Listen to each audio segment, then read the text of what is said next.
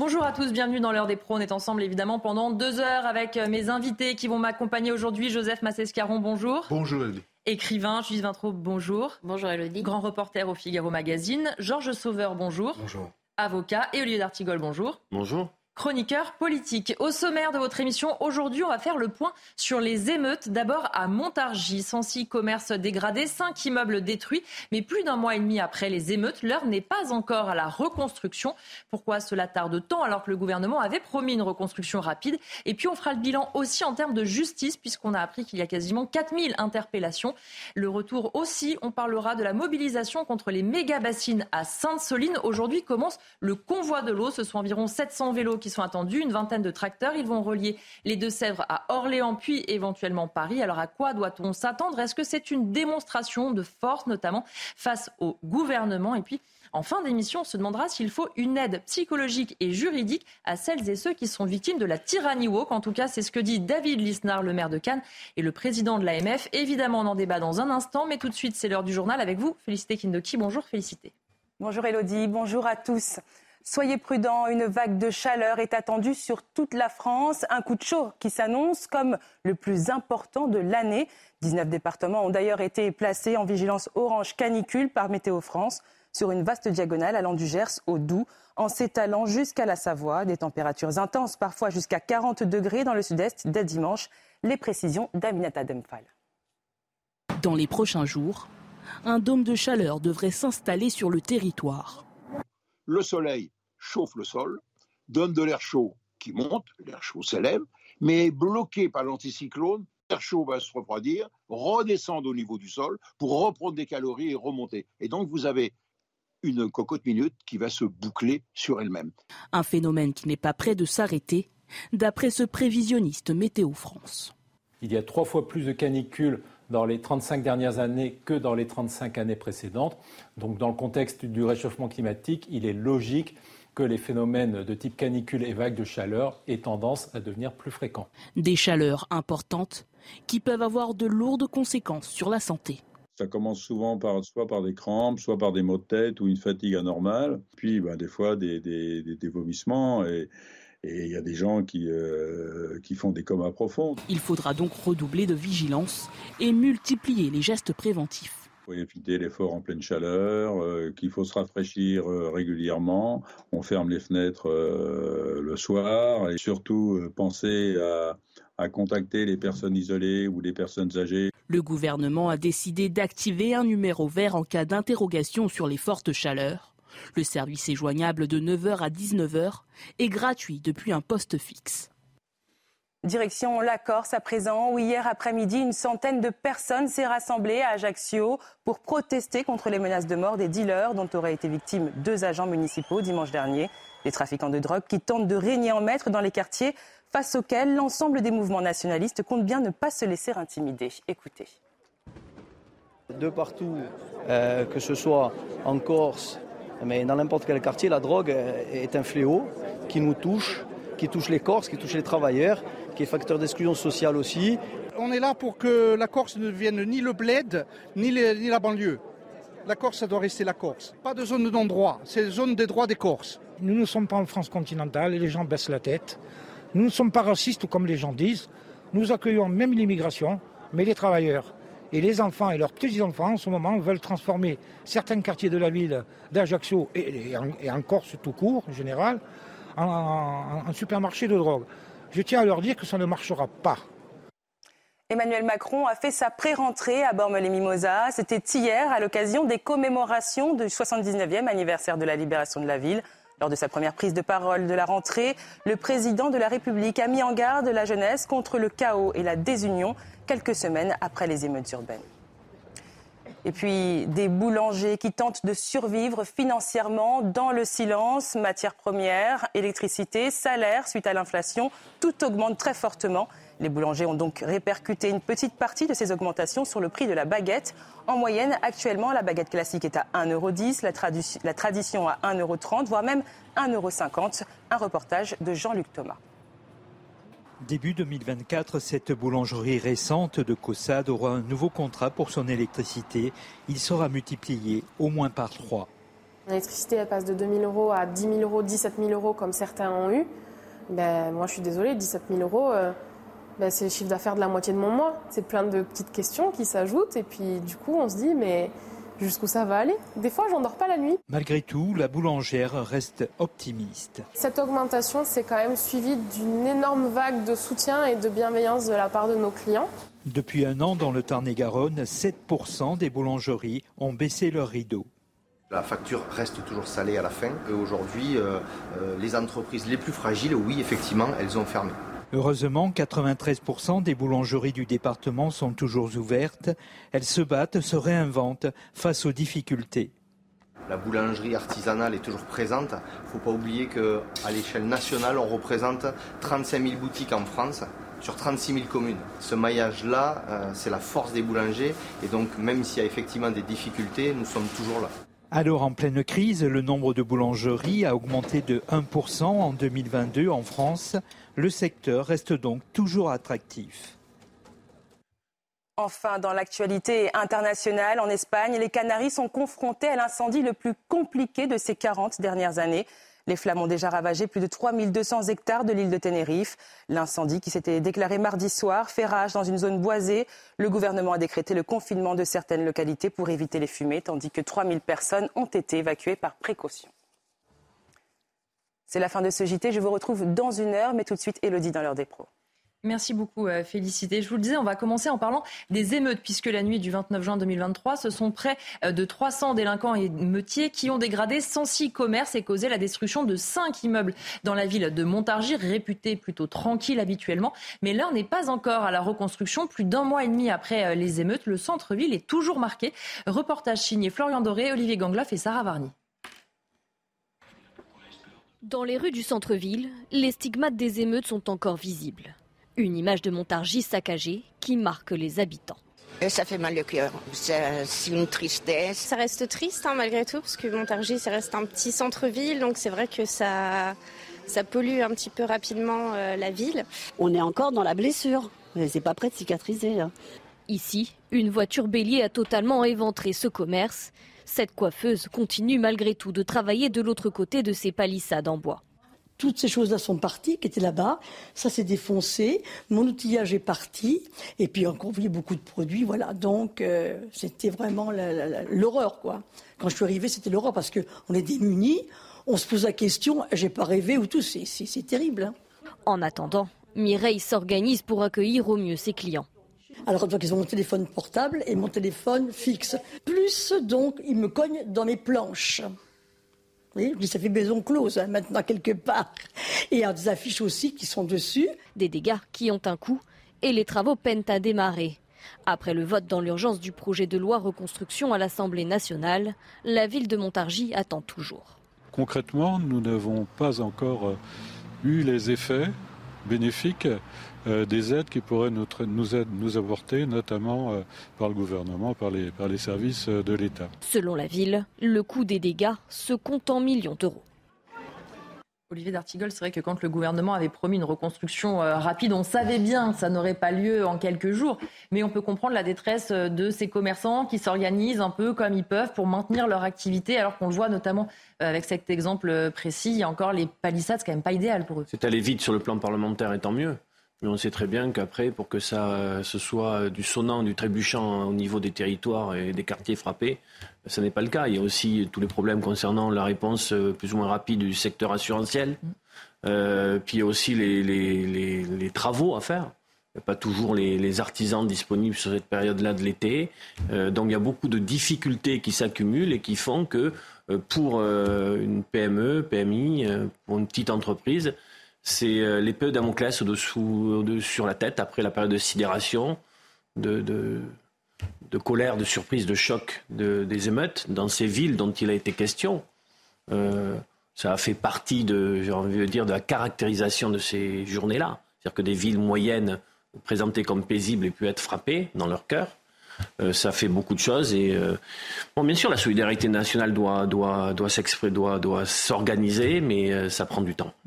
C'est vrai, Judith Vintraube, qu'en plus c'est euh, Montargis, on, le, on la cite souvent parmi les villes où on ne s'attendait pas forcément euh, à ces émeutes et on comprend aussi la détresse des habitants qui se retrouvent à vivre au milieu des dégâts, des stigmates un mois et demi après. Et plus ça traîne, plus on se dit à quel moment vraiment la ville va pouvoir retrouver son aspect normal, entre guillemets. Euh, oui, bien sûr, mais Olivier l'a dit, là, pour le coup, l'État fait euh, ce qu'il peut. C'est difficile de lui reprocher euh, mm. euh, un retard à l'allumage. les choses sont allées très vite sur, du point de vue législatif. après, il y a, des obstacles liés à, la vie et aux difficultés matérielles. sur le fait qu'on ne s'attendait pas à ça, à cet endroit-là, si. vous savez, c'est ce qu'avait dit Emmanuel Macron. Qui aurait pu prévoir?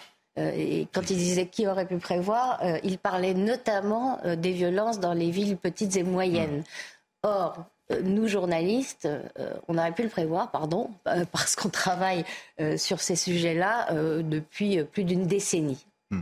Et, particulièrement sur cette région qui est le, département du Loiret, où on a vu la sociologie urbaine changer de plus en plus. C'est-à-dire qu'on a vu beaucoup de personnes qui fuyaient la banlieue progressivement et qui s'installaient euh, à Montargis, à Orléans, à Pithiviers, dans, toute cette région-là, dans toute cette région. Et puis, et malheureusement, ces personnes ont été suivies par les personnes même qu'elles fuyaient progressivement. Et c'est ça aussi. Donc, euh, quand euh, je, je dis, tu as raison, c'est-à-dire quand on dit, bon, quand les personnes, les politiques vous disent, on n'a pas pu venir, euh, ça fait euh, ça fait X temps que euh, aussi bien Yves Lacoste que d'autres, que des, des, géographes ou des, sociologues nous alertent sur les glissements sociologiques progressifs. Et je parle même pas de Guilly. Donc oui, ça, ça on savait. Moi, juste un point qui est le fait, en effet, essentiel de voir le suivi, d'assurer le suivi de ça. Pourquoi? Parce que c'est trop facile de penser que sur cet événement qui a tétanisé, sidéré la France, on puisse tourner la page. Et pour dire, voilà, on va passer à autre chose. Je rappelle quand même que, en n'intervenant pas le 14 juillet, il n'intervient pas toujours le 14 juillet. Emmanuel Macron a choisi d'intervenir, par exemple, au moment de l'agression russe en Ukraine, au moment euh, de sa réélection, mais c'est-à-dire que pour lui, ce sont les grands moments où il intervient le 14 juillet. Et là, il a choisi évidemment de ne pas intervenir, comme s'il n'y avait pas eu un, grand moment. Moi, j'attends encore, pardon, l'analyse du président de la République. J'attends encore, je crois que je peux, je peux attendre longtemps, mais j'attends encore, au-delà de l'état de sidération, on ne pouvait pas, personne ne pouvait s'y attendre. Donc je pense que c'est important, en effet, ce que vous faites, c'est-à-dire de, faire le suivi et le faire de rappel pour montrer que ce qui se passe aussi, il y a des conséquences telluriques et qui, et qui affectent euh, bah, qui affecte l'ensemble de la société française. On va parler maintenant aussi euh, du suivi en termes d'interpellation et de réponse euh, judiciaire, puisque on a appris hier qu'évidemment, tout au long du mois de juillet, les enquêteurs ont fourni un travail très méticuleux pour tenter de retrouver un certain nombre d'émeutiers. Plus de 4000 interpellations, 2107 personnes majeures jugées, 94% condamnées par les tribunaux. Et on nous explique que sur les personnes condamnées à de la prison, 62% ont écopé de peines fermes ou semi-fermes. Georges Sauveur, ce sont quand même des bonnes nouvelles. C'est signe que quand on veut mettre les moyens, on peut le faire. On peut avoir un travail d'enquête et une réponse ferme et plutôt rapide. On peut toujours euh, mettre les moyens lorsqu'il y a euh, une volonté de le faire. Cependant, lorsque j'entends les chiffres 4000 personnes interpellées et 2100 personnes euh, jugées, si j'entends bien 94 personnes, 94% de personnes condamnées, pourtant, les images nous laissaient avoir davantage que 2000 personnes ou que 4000 personnes. Donc évidemment, personne n'a jamais douté du fait que l'ensemble des responsables ne seraient ni interpellés ni davantage jugés. La réponse judiciaire, elle est apportée. Et lorsque les moyens d'enquête sont mis à disposition euh, euh, des, enquêteurs que sont les policiers et les gendarmes, à savoir qu'il y a évidemment de nombreuses caméras de vidéosurveillance, aussi bien sur la voie publique que dans les magasins, et donc il est possible. La, seule, le seul élément qu'il va manquer dans, ce, dans cet aspect-là, c'est l'élément de communication. L'élément de communication parce qu'il y a eu énormément de communication sur les émeutes. Là, euh, les émeutes ont été euh, connues et vues de tout le monde.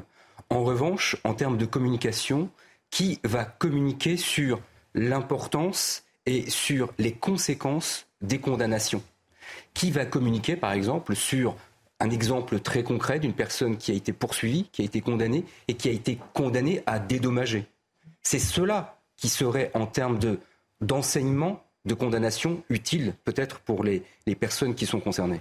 Je voudrais qu'on écoute avant de poursuivre nos débats. Frédéric Lessy, c'est le chef du service d'information et de communication de la police nationale. Il était notre invité hier et justement il revient sur ce travail d'enquête. Écoutez-le. Dès le début, la stratégie judiciaire, la dimension judiciaire, fait partie de, de la stratégie de retour à l'ordre.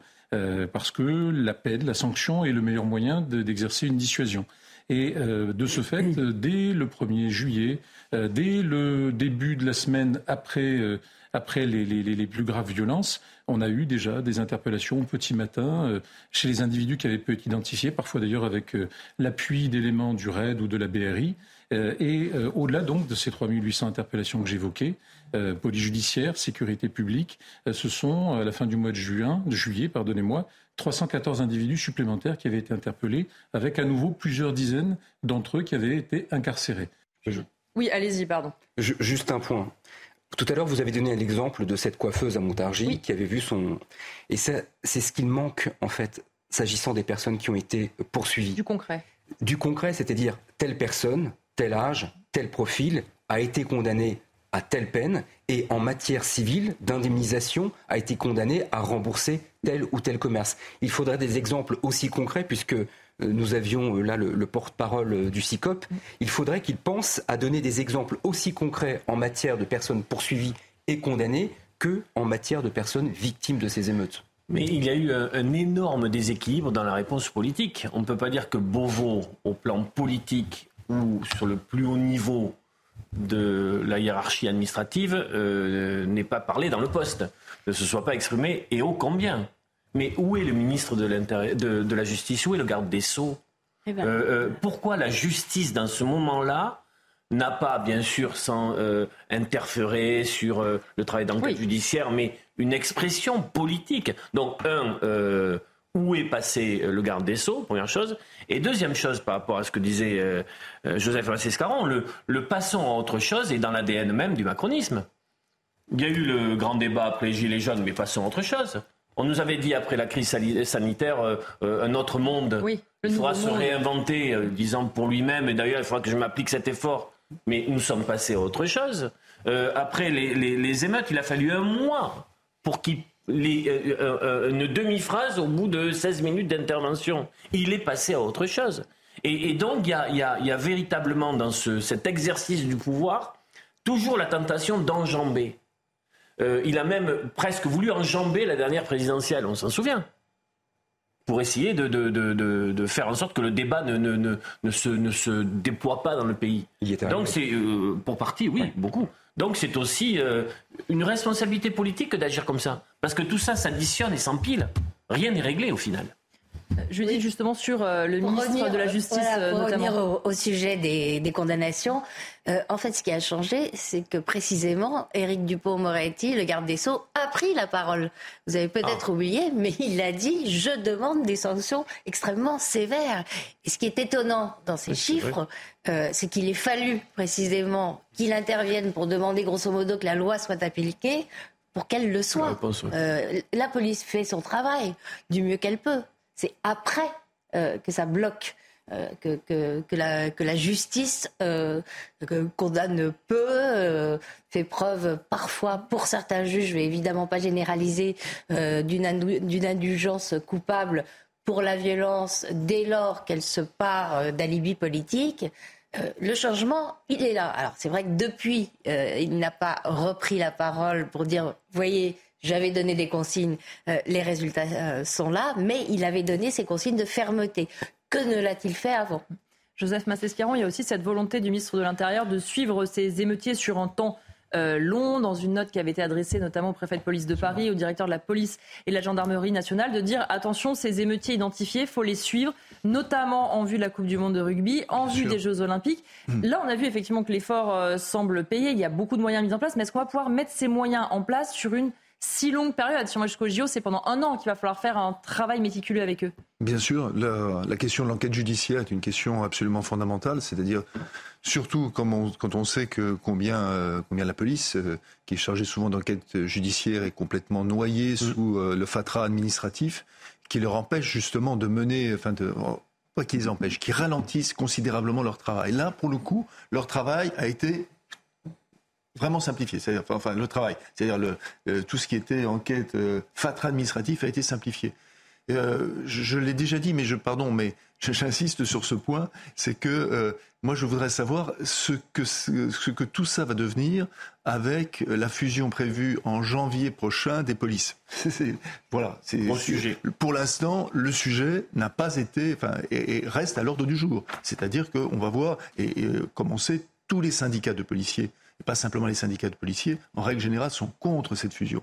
Qu'est-ce qui va devenir C'est-à-dire les enquêteurs, les, les, les, les policiers pardon, chargés de, des enquêtes judiciaires, où est-ce qu'ils vont passer? C'est-à-dire ils vont assurer la, la sécurité? Donc, et, et faire cette réforme juste avant justement, justement les JO.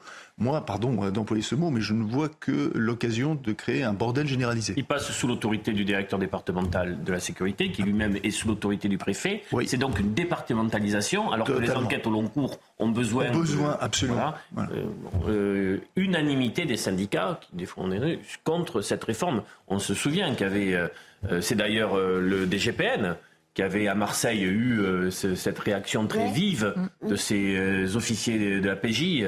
se retournant ou Oui, il avait tourné voilà ça avait été une, une ambiance glaciale et rien Joseph a raison rien n'est réglé là-dessus alors que tous les spécialistes de la sécurité disent il faut surtout pas faire ça il faut surtout pas faire ça puisque euh, on a plutôt un savoir-faire euh, pour le coup euh, autant sur le maintien de, de, de l'o- de- le maintien de l'ordre on a des difficultés mais sur ça on est plutôt on a plutôt une école française d'OPJ qui est formidable donc ne pas casser l'instrument Mais je ne pense pas d'ailleurs que l'impulsion vienne de Gérard Manin. C'est-à-dire cette, cette trouvaille générale ne vient pas de lui.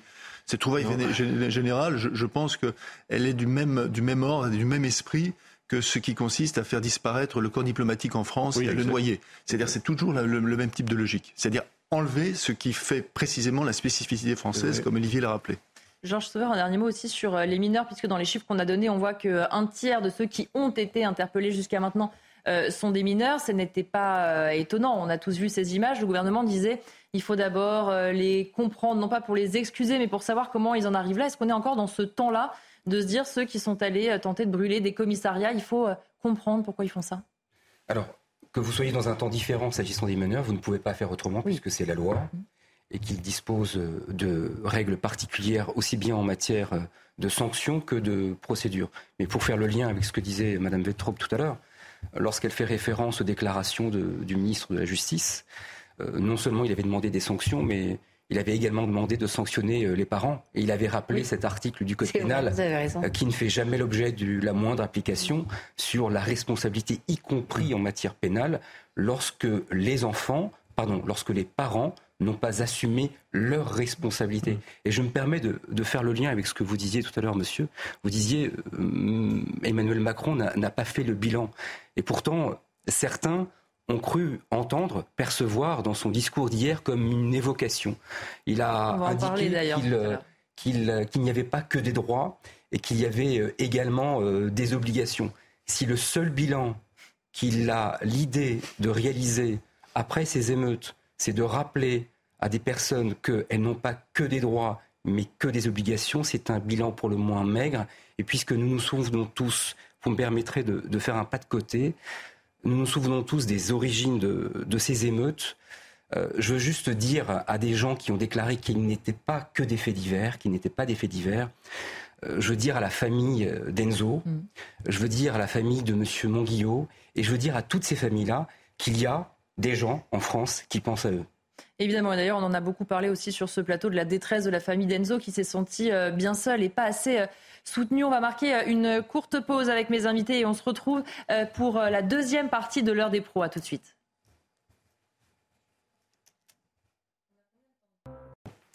On va parler euh, maintenant euh, de la lutte contre la drogue. Va-t-on vers une légalisation du cannabis à des fins récréatives? Eh bien, en tout cas, c'est déjà le cas en Allemagne. Le pays a franchi euh, mercredi une étape supplémentaire avec l'adop- l'adoption en Conseil des ministres du projet de loi qui sera accompagné d'une campagne de prévention visant les jeunes. Regardez les explications de Mathieu Devez. Du cannabis bientôt en vente et en libre circulation dans les rues d'Allemagne, c'est l'objectif du gouvernement qui a adopté mercredi le projet de loi en Conseil des ministres. Il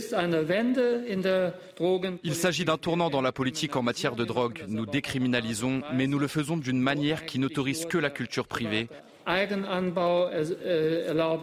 Il sera possible à partir de 18 ans d'acheter et de posséder jusqu'à 25 grammes de cannabis. Selon le texte, il sera possible de cultiver jusqu'à 3 plants de cannabis pour son propre usage. La nouvelle législation prévoit également la création d'associations à but non lucratif, des cannabis social clubs, dont l'activité sera réglementée. Ils ne pourront approvisionner que leurs membres, 500 maximum et à raison de 25 grammes par jour et 50 par mois. Pour les jeunes âgés de 18 à 21 ans, ce sera un peu moins, 30 grammes par mois. La consommation de cannabis devra se faire à l'extérieur de ces clubs et sera interdite à moins de 200 mètres des écoles, aires de jeux, terrains de sport et associations pour les jeunes.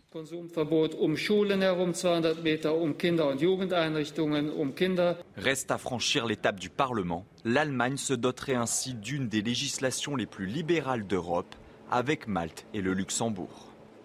Judith Vintraud, il y a plusieurs euh, façons de voir ce sujet. Certains disent si on en arrivait euh, jusque-là, ça veut dire que ça marquerait un aveu d'échec. Comme on n'arrive pas à endiguer le trafic, la consommation, on légalise. De toute façon, euh, il y a échec de l'ensemble des gouvernements pour lutter contre la consommation et le trafic de cannabis. Ça, c'est le point de départ. Euh, après, est-ce que c'est une bonne solution ou est-ce que c'est moins mauvais que ce qu'on fait jusqu'à maintenant, c'est-à-dire euh, ce que faisait l'Allemagne, c'est-à-dire euh, sanctionner, pénaliser, etc., etc. J'aurais tendance à sourire presque en voyant le luxe de précaution dont ils ah s'entourent en Allemagne. C'est très précis pour hein. de tel âge à tel âge, euh, trois plans, euh, pas plus. J'aimerais bien savoir euh, s'ils ont les, les forces de police nécessaires pour aller vérifier chez les gens, puisqu'il s'agit de culture individuelle, s'il y a bien trois plans et pas quatre plans. Bon, ça montre simplement qu'ils y vont à reculons, qu'ils n'avaient pas du tout envie de faire ça. Et, comme vous dites, qu'ils s'y résignent parce qu'ils n'ont pas trouvé d'autres moyens de lutter contre le phénomène. Après, excusez-moi, je finis. Bien sûr. Je n'ai pas d'avis euh, sur la euh, dépénalisation. Euh, je ne sais pas si c'est vraiment une bonne solution. Dans les pays où ça s'est pratiqué, je pense à, l'Espagne notamment, on a quand même vu un glissement du trafic vers la cocaïne qui est extrêmement inquiétant. Parce qu'en fait, le but de tout ça, euh, en laissant de côté la santé publique, euh, c'est euh, d'éviter la criminalité et les morts engendrent le trafic illicite de cannabis.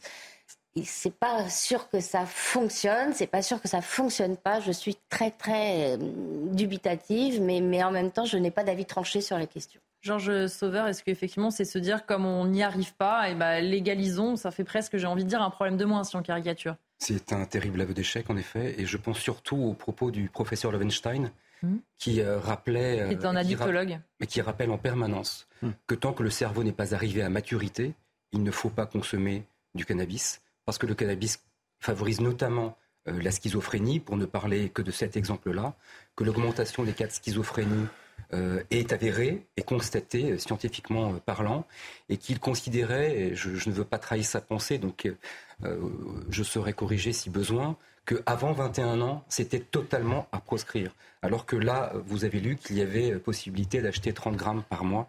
Je crois que la drogue n'est pas du tout un effet un but récréatif et que nous ne prenons certainement pas la mesure de, de ces conséquences. Maintenant, sur les conséquences pour la France, parce que c'est celle qui, m'intéresse, c'est est-ce que le cannabis pourra connaître le même sort que le CBD euh, en France? Il y a eu un, un, débat qui est arrivé jusqu'à la Cour de justice de l'Union européenne. Et à l'époque, le principe de libre circulation des marchandises a fait que l'Union européenne, la Cour de justice de l'Union européenne, a contraint les autorités françaises à accepter le CBD en France. Je veux juste vous rassurer, les traités européens prévoient un cas particulier pour les psychances, pour les euh, substances psychotropes, dont fait partie le cannabis. Donc ce qui s'est passé pour le CBD ne peut pas se passer en l'état pour le cannabis. Sauf si le débat qui est imposé en Allemagne et qui arrive en Allemagne, l'Allemagne parvenait à l'imposer au Parlement européen. Alors, il s'agit à ce stade d'une proposition de l'exécutif allemand. Il va falloir voir comment la coalition SPD vers libéraux tient. Parce que les libéraux ont commencé à exprimer un désaccord avec la proposition de l'exécutif. Il faut voir aussi comment euh, l'opinion publique se, positionne. en tout cas, l'exécutif met sur la table une proposition assez précise. Et ils argumentent en disant que c'est une question de santé publique, puisqu'ils peuvent maîtriser les taux de THC, la qualité du produit, j'ai envie de dire, sans en faire la promotion. Il y a bien sûr quelque chose qui vise à taper euh, l'économie souterraine, le trafic, avec euh, sa, conséquence sur la sécurité et la tranquillité publique, euh, comme cela a été fait dans d'autres pays. Moi, ce que j'attends, c'est en tout cas, dans notre pays, on peut au moins converger sur un constat, la politique mise en œuvre est en échec cuisant. Mais cuisant, c'est-à-dire en échec sur l'augmentation de la consommation, sur les ravages en termes de santé publique, sur euh, la prise auprès des jeunes consommateurs, sur l'économie souterraine, etc. J'ai quelques contacts, comme tout le monde, concernant des, agents des forces de l'ordre qui me disent, par exemple, la verbalisation, le temps que ça leur prend concernant les questions de sécurité publique est extravagant pour eux en disant bon, il faut qu'on aille faire, faire du chiffre, il faut qu'on rentre en fin de journée avec euh, euh, notre, notre résultat. Et il dit ça, ça, ça peut. Quel est le sens hmm. euh, de tout ça? C'est précisément en raison du coût que l'on explique. oui.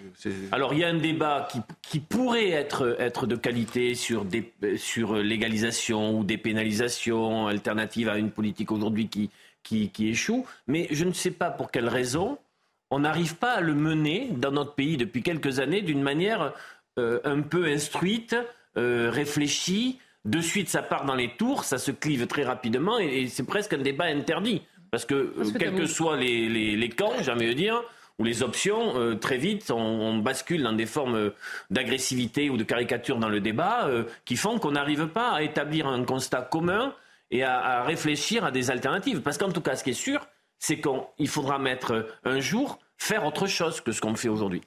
Euh, Joseph Massescaron, c'est vrai ce que disait aussi Judith sur le trafic, parce que parfois on se dit il vaut mieux légaliser, on va mettre fin au trafic de drogue. C'est totalement utopique de penser que les dealers vont se dire Bon, maintenant c'est légal, euh, on va prendre notre numéro de et puis euh, on va s'inscrire à l'URSSAF et puis tout va bien aller. Plus généralement, la logique, enfin, je rejoins Olivier sur les arguments qui s'opposent. La logique qui consiste à dire on, nous n'arrivons pas à interdire un trafic, donc il faut légaliser. Euh, j'imagine que si on n'arrive pas à interdire le trafic d'armes, on va légaliser le port d'armes. Pourquoi pas C'est peut-être l'étape d'après. Donc, euh, franchement, ce, type d'argumentation et de logique, moi, m'échappe. Il y a plein d'ailleurs de, de, logiques qui m'échappent, vraiment de, part et d'autre. Et c'est vrai que les éléments. Moi, je, je, vais revenir à, deux, enfin, je veux dire deux points. Euh, en raison de mon âge, donc j'ai connu évidemment la, la, période où, dans les années 70, c'est euh, si vous ne fumiez pas, vous étiez, mais regardez comme euh, euh, dans, les classes, hein, au lycée, comme, et pas simplement à l'université, comme, comme une personne, mais totalement absurde, comme, comme, venant de la planète Zorg. Donc, et, vous, et que si je regarde ces camarades qui très souvent bah, prenaient de temps en temps un joint et puis de plus en plus régulièrement, qu'est-ce que je constate? D'abord, je constate qu'il y a une partie non négligeable qui est passé à autre chose et autre chose de supérieur. Parce que c'est quand même, le cannabis est quand même l'antichamp. Parce que mhm. quand on le compare à l'alcool, je veux bien qu'on compare à l'alcool, je comprends très bien l'argumentation. consiste à dire, mais pourquoi euh, à ce moment-là l'alcool n'est-il pas, euh, pas interdit, etc. Oui, mais je, rappelle juste que le cannabis, c'est un premier pas vers, euh, vers autre chose. Et puis, je, je vais dire quand même quelque chose de, de c'est bien euh, également, euh, je, connais aussi plein de personnes qui ont en effet euh, usé et abusé de, cannabis d'une manière extrêmement cool, d'une manière extrêmement conviviale. Et je, dois être quand même très honnête. Je, ne, je constate quand même, pardonnez-moi, un amollissement, un amollissement de la pensée et du cerveau assez, assez fort. Voilà, assez fort. ce qui, ce qui ne leur interdit pas le plus souvent de, travailler, mais vraiment un amollissement extrêmement fort. Et nous sommes déjà, c'est vrai que nous sommes déjà euh, en France, euh, nous avons évidemment une tendance à euh, user et, là également user et abuser de tous les de tout ce qui est anti-anxiolytique, de tout ça, mhm. etc. Donc si vous rajoutez en plus la question du cannabis, très franchement, vous allez avoir un amollissement général. Donc et je ne crois pas, c'est pour ça que on va parler du discours d'Emmanuel Macron. Je ne crois pas que l'heure soit euh, également à l'amollissement général.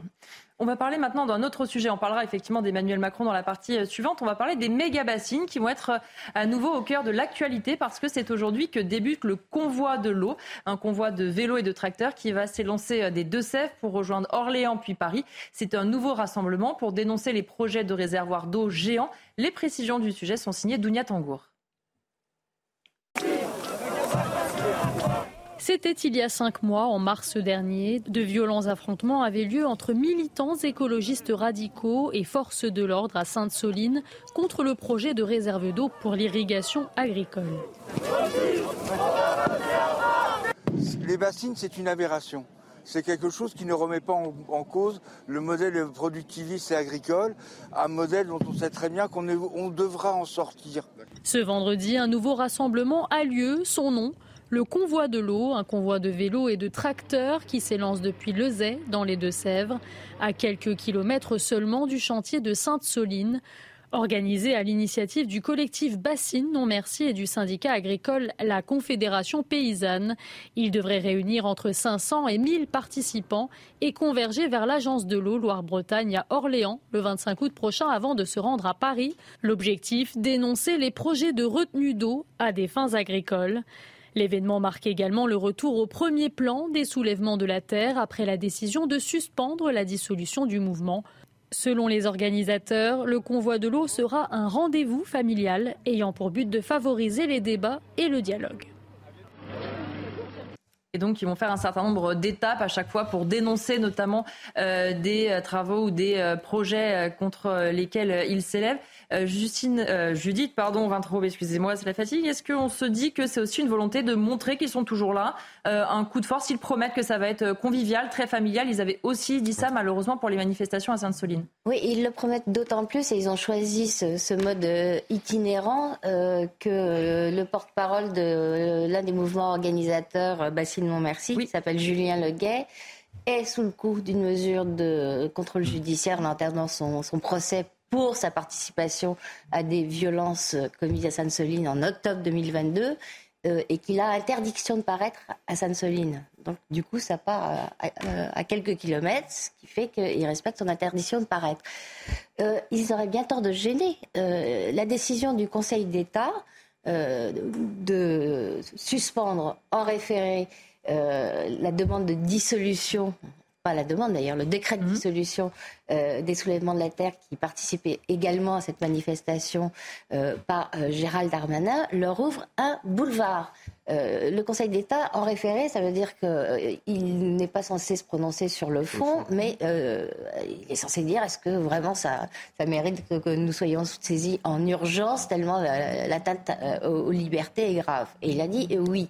Mais il ne s'est pas contenté de ça, le Conseil d'État il a en fait donné acte euh, à soulèvement de la terre, au soulèvement de la terre, euh, qu'il pratiquait la désobéissance civile. C'est marqué euh, en mmh. toutes lettres dans la décision du, Conseil d'État, dans les, motivations. Alors la désobéissance civile, normalement, ce qui la caractérise, c'est la non-violence. Mmh. Est-ce que vous avez vu de la non-violence à Sainte-Soline, dans les tirs de mortier Ça devait être une balade familiale, selon Jean-Luc Mélenchon. Dans les jets de, de cocktails Molotov. Le Conseil d'État a pris euh, une décision qui objectivement légitime euh, le recours à la violence en démocratie, pourvu que la cause soit noble. Euh, Olivier je pense qu'il y a deux dimensions. La première, c'est que nous avons besoin d'un vrai et beau débat sur la gestion de la ressource en eau. Ce n'est pas avec l'été que nous passons qui, qui, nous éloigne de cette réalité-là. Le problème avec ce qui s'est passé sur Sainte-Soline euh, au-delà des, violences qui sont inacceptables, c'est que le débat n'a pas eu lieu. Euh, et ces euh, méga bassines sont contestées par un très grand nombre d'acteurs de ces sujets-là par rapport aux au mode d'agriculture que, que, que ça nourrit et d'autres. Pas, d'acteurs, Olivier, pas d'acteurs, par des écolos. Y compris par des pays, y compris par des et la Confédération paysanne, y compris par des agriculteurs, politique oui, y compris par des agriculteurs locaux sur la caption, sur la, la, la, la, capture, sur l'effet sur les nappes phréatiques. Il y a aussi des agriculteurs locaux. Il faut aussi parler d'eux parce qu'ils existent, qui contestent, posent des questions sur ressources en eau. Bon, on va pas ouvrir le débat là, mais disons qu'il y, y a controverse. Il y a, il y a, il y a, il y a débat sur le sujet. Il n'est pas tranché. Il n'est pas tranché. Euh, ça, c'est la première chose. La seconde chose, je continuerai toujours, je sais que ça agace quand je le fais, mais je vais continuer à le faire, On vous à faire la distinction, parce que je pense que c'est euh, raisonnable et quasiment indispensable de le faire, entre deux profils. Le profil de ceux qui, militants, écologistes, pacifistes, j'en connais à l'échelle de mon département. Euh, citoyens sans être encartés, éveillés sur les enjeux climatiques et en l'occurrence sur la gestion de, l'eau. Euh, qui voudront participer à quelque chose de non violent, de pacifique, comme ils l'ont fait au cours des dernières années. Et l'écologie politique a pu nous éveiller sur un certain nombre de sujets qu'on n'avait pas pris en considération, qui maintenant nous exposent à la figure. Et des casseurs, des violents, qui ne sont absolument pas euh, sur ces sujets-là. Et qui, et qui viennent, euh, c'est les mêmes qui n'étaient absolument pas d'accord avec le débat sur les retraites. Et je les ai vus, moi, dans les manifs. Ah ouais, C'est-à-dire que moi, moi j'ai vu les manifs de- du mouvement contre la réforme des retraites. Et j'ai vu ces personnes-là arriver Ah qui n'ont rien à voir avec le mouvement social, rien à voir avec l'opposition au mouvement des retraites, dont on connaît bien euh, la manière dont ils se euh, vêtissent et comment ils agissent, et qui viennent là et boum, et qui tapent et qui vont. Donc je ferai toujours la distinction entre des gens qui portent des, combats, des, engagements qu'on peut contester, d'ailleurs, ça c'est la démocratie, heureusement, et des personnes qui viennent là euh, avec une certain opportunisme de situation pour euh, venir euh, se comporter comme on le sait. Je ne dis pas que certains ne viennent pas d'une écologie radicale. Bah Ces profils-là existent. Mais il y a aussi des profils qui, quel que soit, Judith, le sujet et la mobilisation et le lieu, vont venir pour euh, semer le chaos et euh, ce qu'ils euh, défendent en termes de combat politique, parce qu'ils ont aussi une philosophie politique. Moi, je pense, je vous assure qu'il faut continuer, s'efforcer de, j'ai envie de dire, de séparer le bon grain de l'ivraie. Joseph Massescaron, est-ce que vous êtes d'accord avec ce que disait Olivier d'Artigol? Euh, Je comprends son souci, en tout cas, de. de- Bah oui. je comprends son souci, euh, bien, bien sûr, de distinguer euh, les uns des autres. Je suis pas très convaincu parce que je crois moi qu'il y a une, une porosité. Il y a une porosité qui se fait. C'est-à-dire il y a une sorte de d'entraînement qui se fait. Donc il y a, c'est vrai, il y a des gens qui veulent absolument découdre, qui viennent, qui proviennent à peu près de partout en Europe d'ailleurs, et pas simplement euh, de, de- de l'Hexagone. Et puis euh, c'est vrai aussi qu'il y a des, des familles. Mais je, je vois qu'il y a, il y a une porosité, une, la- que la radicalisation elle se fait, elle est en train de, de- de s'opérer. Parce que en règle générale, dans, dans, dans ces événements politiques, euh, c'est la minorité qui entraîne, elle, elle, elle finit par Je entraîner suis pas du tout sûr qu'elle soit minoritaire. la, la majorité. Il faut, Et- il faut regarder les textes de l'écologie radicale. Radicale, oui. Hein, euh, Soulèvement de la Terre, Andreas Malm, etc. Et- je- Regardez ces gens cagoulés qu'on a vus à l'image. euh, à mon avis, c'est plutôt euh, de ça qu'ils s'inspirent. Mais pour moi, le, le- le vrai tournant, le vrai tournant, ça a été l'épisode Notre-Dame-des-Landes. Pour moi, de mon point de vue. Ça a été le moment où tout a basculé. C'est le moment où l'écologie radicale, puisqu'on a baissé euh, euh, devant l'é- l'écologie radicale, euh, c'est le moment où il y a eu un, basculement. Et parfois, j'ai l'impression que là, ce qu'on voit, c'est une sorte de Notre-Dame-des-Landes itinérant. Voilà, c'est exactement l'impression que j'ai, surtout quand je vois à la fois les personnes, famille ou pas famille, bien sûr, mais également le type de discours qui sous-tend leur démarche. Georges Sauveur, pour terminer là-dessus. Trois points rapidement. Bien sûr. Le, le problème, c'est que si théoriquement vous avez sans doute raison, les faits donnent en pratique raison à Mme Ventraube. Pourquoi sont-ils toujours là, les casseurs? Aussi bien pendant les manifs euh, contre la réforme des retraites, aussi bien pendant les manifestations euh, contre ces euh, bassines. Ça, c'est le premier point. Le deuxième point, c'est que ces bassines, elles ne sortent pas de nulle part. C'est-à-dire qu'il n'y a pas une personne qui un matin se lève et se dit que bien, que vais-je bien pouvoir faire sur mon terrain et si je construisais une bassine? C'est que nous, nous ne cessons de dire qu'il y a des tensions sur le marché alimentaire, que nous sommes dépendants sur certains domaines alimentaires de l'étranger. Lorsque vous avez des agriculteurs qui vous expliquent qu'ils sont capables de produire en France, eh bien, il se trouve que dans le domaine agricole, ils ne peuvent pas produire sans eau. Et le troisième point, pour rebondir sur la question du référé, juste pour apporter euh, une information euh, juridique, c'est que c'est vrai qu'en matière de référé, la décision n'est pas prononcée sur le fond. Toutefois, le juge, pour prononcer la suspension d'une décision administrative, doit indiquer qu'il existe des indices qui laissent penser que la décision administrative qui a été prise et dont il est demandé la suspension euh, est annulable. Et donc, il y a une façon également de se prononcer sur le fond. Donc, oui, et une fois de plus, les faits vous donnent raison, à savoir que non seulement les casseurs sont toujours là, et deuxièmement, évidemment, qu'ils euh, qu'ils perçoivent cette décision en référé du Conseil d'État comme un blanc-seing. On va terminer euh, cette partie euh, en parlant de la cellule interministérielle de crise qui s'est réunie euh, hier pour évoquer l'épisode caniculaire avec les représentants des ministères concernés. Une canicule qui devrait durer jusqu'à jeudi prochain. Des messages de prévention notamment vont être diffusés. Regardez juste avant la réunion ce que disait notamment Sandrine Rousseau. Non pas le coup du numéro vert. Pitié, on se rappelle qu'Emmanuel Macron avait affirmé en janvier en avoir ras-le-bol des numéros verts. Eh bien, pas de chance justement. Le gouvernement met bien en place un numéro vert. On va le donner après tout, si ça peut être utile, 0800 06 66 66. c'est vrai, Judith Vintraud, que ça devient à un moment donné un petit peu ridicule. Quel que soit le problème, il y a une solution qui marche à tous les coups, c'est le numéro vert.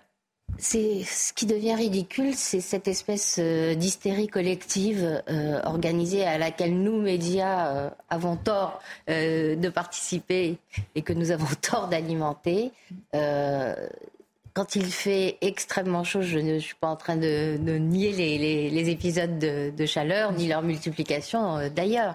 Il y a des mesures de bon sens à prendre. À mon avis, il y a des gens qui se sentent mal rien qu'en allumant la télé le matin. Le numéro vert est l'un des symptômes, euh, en tout cas le, signal, euh, de la perte de lien social, de lien humain dans notre société. C'est-à-dire que normalement, la vie en société devrait permettre que l'on ait, dans ces périodes-là de canicule, euh, un, regard plus attentif sur les personnes fragiles. Euh, alors bien sûr, c'est 20 ans après la crise de 2003. 4, non 3, je crois. 2003. et donc, bien sûr, je, comprends que le pouvoir politique, que l'exécutif soit, soit, soit à cran et très attentif. Mais je pense que la solution est le lien humain, le lien social. C'est-à-dire le fait qu'on puisse être attentif dans une tour du meuble et s'il y a une personne âgée, euh, savoir si ça va bien, dans un quartier, etc. Je sais que ça s'est délité, que ça ne fonctionne plus comme ça. Mais c'est justement, euh, euh, on met ces numéros verts pour pallier à ça. Donc peut-être que... Ah, il faut dire qu'il y a dans certaines villes et dans certains villages des exécutifs municipaux qui agissent et créent des solutions de proximité euh, très efficace. Jean-Claude Godard, rappelez-vous, avait enregistré un message et il appelait euh, les, Marseillais. en disant Est-ce que vous avez bien pensé à boire de l'eau? Et on va se retrouver dans un instant. On marque une pause. On parlera notamment effectivement d'Emmanuel Macron euh, hier qui appelait la jeunesse à respecter à la fois d'avoir des droits bien sûr, mais aussi des devoirs. À tout de suite. De retour pour la deuxième heure de l'heure des pros. On reprend nos débats dans un instant, mais tout de suite l'actualité avec vous. Félicité Kindoki, rebonjour Félicité. Rebonjour Elodie, bonjour à tous. Soyez prudents, une vague de chaleur est attendue sur toute la France. Un coup de chaud comme étant le plus important de l'année. 19 départements sont d'ailleurs placés en vigilance orange canicule par Météo France sur une vaste diagonale allant du Gers au Doubs en s'étalant jusqu'à la Savoie. Des températures intenses, parfois jusqu'à 40 degrés dans le sud-est dès dimanche. Je vous rappelle que le numéro de téléphone de la plateforme d'information est le 0800 06 66 66. Des changements de température qui jouent des tours à nos agriculteurs dans la partie nord du pays, où l'on trouve les régions les plus productrices de blé. Les moissons ont été perturbées par les conditions météorologiques difficiles de ces dernières semaines. De quoi inquiéter le monde agricole, contraint d'attendre ou de s'adapter Reportage à Grainville-Imoville, en Seine-Maritime, avec Mathilde Ibanez. La moisson s'annonçait bonne en France cette année. Le mois de juin a été caractérisé par un climat doux. Le mois de juillet n'a pas été suffisamment ensoleillé. Pourtant, les agriculteurs attendaient désespérément le retour du soleil pour le mois d'août, mais la pluie ne s'est pas arrêtée. On a espéré euh, avoir du beau temps aujourd'hui pour euh, se dire euh, c'est bon, on va pouvoir récolter. Et malheureusement, il est tombé quelques gouttes tout à l'heure et l'échantillon qu'on a fait, il ressort à 18% d'humidité. Donc c'est du blé qui ne peut pas partir au port parce qu'il n'est pas aux normes en termes d'humidité. Les moissons ont donc dû être interrompues face aux intempéries. Même si la majorité des champs ont été récoltés, il en reste une bonne partie. Mais celle-ci ne peut se faire, le blé est encore trop humide. Un changement climatique important qui fait perdre du temps et de l'argent aux agriculteurs. C'est un compromis à trouver entre euh, des frais de séchage mais en préservant un peu la qualité ou de prendre le risque d'attendre que ce soit plus sec mais du coup peut-être au détriment de la qualité du blé donc, qui peut être déclassé en blé fourragé donc pour l'alimentation du bétail. Et là on, peut, enfin, on perd euh, gros sur le prix. Quoi. Le prix est conditionné par des critères qualité qui sont souvent dégradés en fonction du climat. Dans le kiosque, kiosque. Du nettoyage à Marseille, après 17 jours de lutte, la grève des salariés de la propreté de la gare Saint-Charles, qui dénonçaient le non-paiement de leur salaire, a pris fin hier. Cet accord a été suivi d'effets immédiats à 19h55. Un conflit social discuté devant le tribunal judiciaire de Marseille. Le délibéré est attendu ce matin, mais il sera purement symbolique, le conflit social étant terminé. La France comme mauvais élève du télétravail, c'est en tout cas ce que révèle une étude récente de l'Institut IFO et les Compol Europe. Loin derrière les pays anglo-saxons ou encore le Canada, les employeurs semblent encore frileux à privilégier le travail à domicile de leurs salariés. Les précisions dans ce sujet signé Dounia Tangour. Contrairement à leurs voisins européens, les Français ne sont pas des grands adeptes du télétravail. Selon une dernière étude réalisée dans 34 pays développés, les salariés français se classent parmi ceux qui pratiquent le moins le travail à domicile, avec une moyenne d'une demi-journée par semaine contre une journée pour les salariés allemands. Pourtant, de nombreux employés sont conquis à l'idée de travailler depuis chez eux. J'aime beaucoup. Euh, bah parce que ça me permet d'économiser le temps de trajet, le train de transport. Je pense que 2-3 jours de télétravail maison, c'est pas mal. Comme ça, on garde quand même un dynamisme, on va voir nos collègues, on profite, etc. Du côté des chefs d'entreprise et de certains salariés, le télétravail fait redouter une baisse de productivité, mais aussi un manque de cohésion entre collègues. Ah, le télétravail, c'est très bien, mais on perd le contact avec ses collègues. À petite dose, oui, à grande dose, non.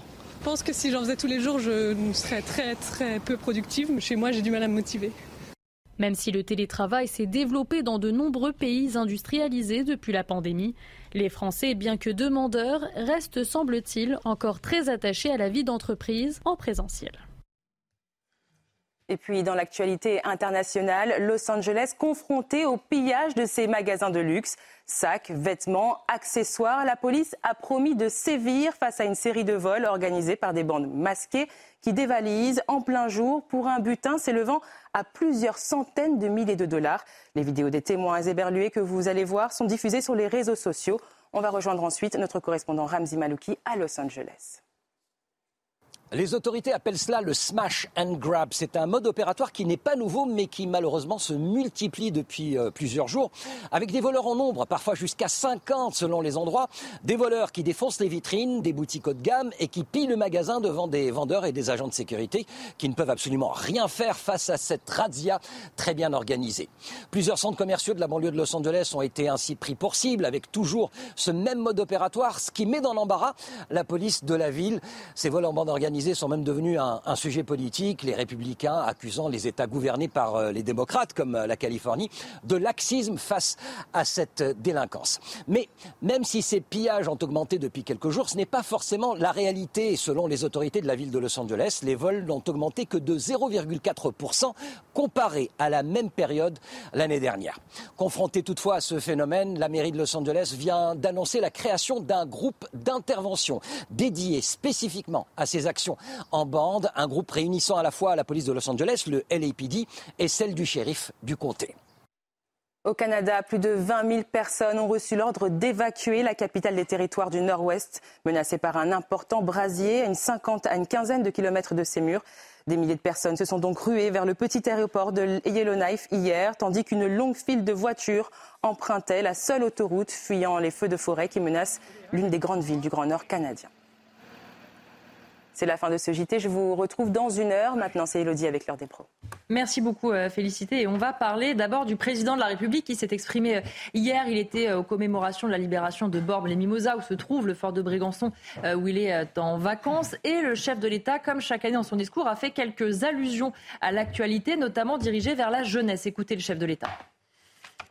Hors de ce champ commun prospère la désunion, la division, qui pave la voie du chaos et de l'injustice.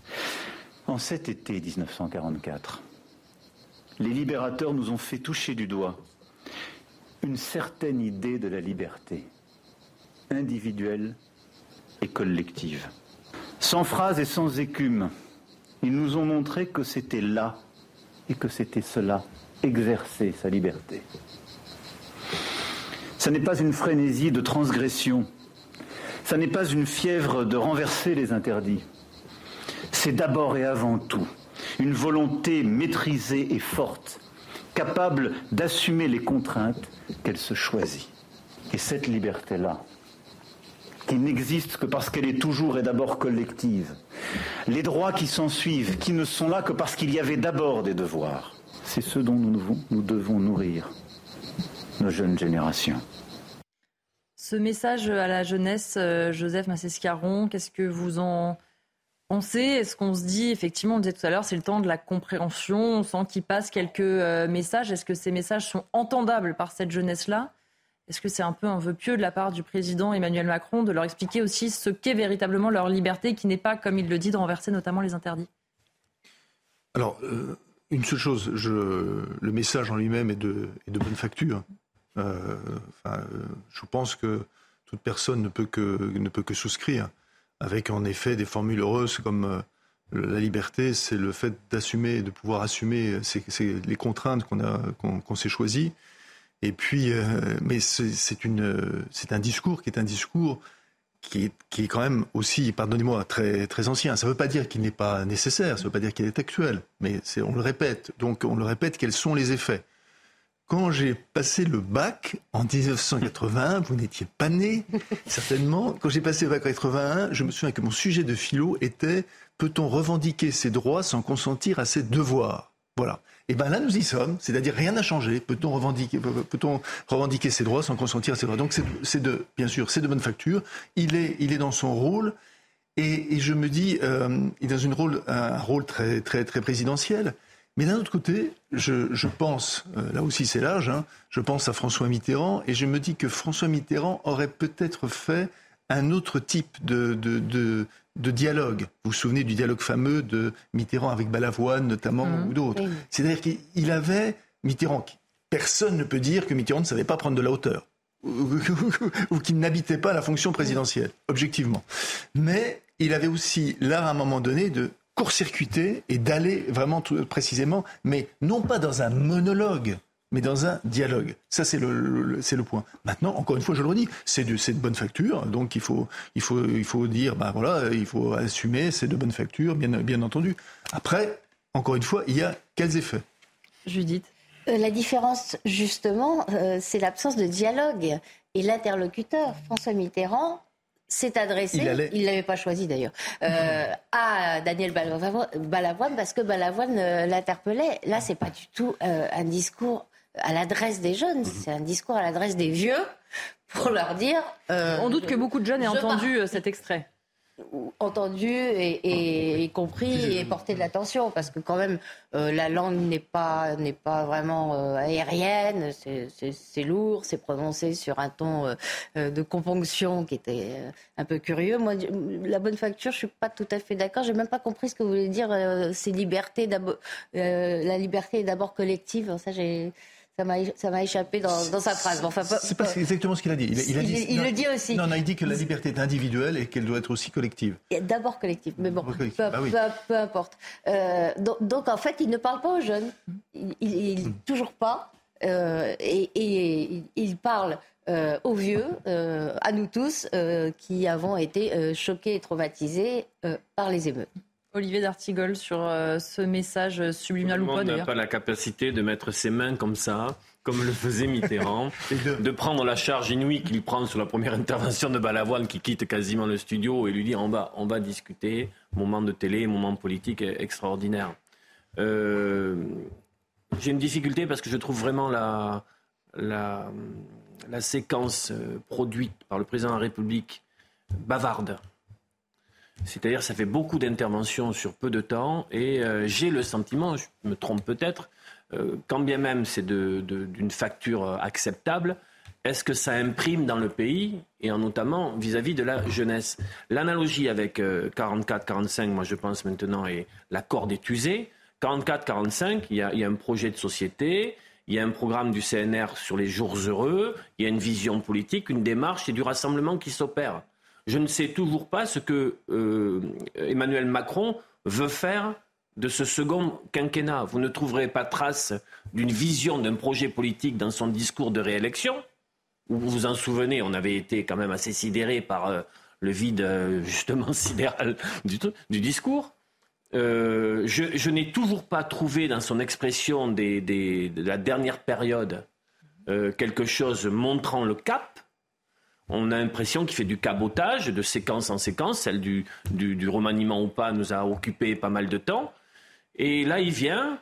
Bon, les Mimosa donc semble être maintenant un peu le moment de l'année où il fait, si ce n'est une rentrée politique, où il donne une indication. Oui, c'est en général sa première prise de parole de rentrée. Mais euh, ce qu'il dit est juste. Il vaut mieux euh, le collectif que l'individualisme. Il vaut mieux l'ordre que le ben désordre.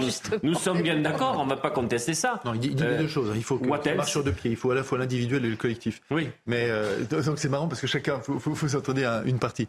Mais il faut, il faut, il faut les deux. Euh, les, effets, euh, encore une fois, euh, les effets, quels sont les effets? C'est-à-dire quels sont les effets? C'est-à-dire que il y a, il y a en dehors des émeutes, il y a de vrais problèmes aujourd'hui pour les jeunes, de vrais problèmes, qui sont des problèmes d'emploi, qui sont, ne prenons même que les jeunes qui sont étudiants.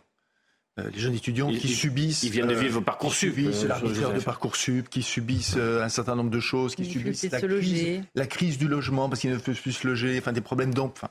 Enfin, c'est juste fou, très franchement. Hein. C'est-à-dire qu'aujourd'hui, pardon, là aussi, j'ai citation vieille on, on, on, on referait, on referait, pardonnez-moi, on referait le, le, le constat qui avait déclenché mai 68. C'était un petit livre qui était De la misère en milieu étudiant dont Guy Debord avait, euh, avait participé. On referait les situationnistes. On referait.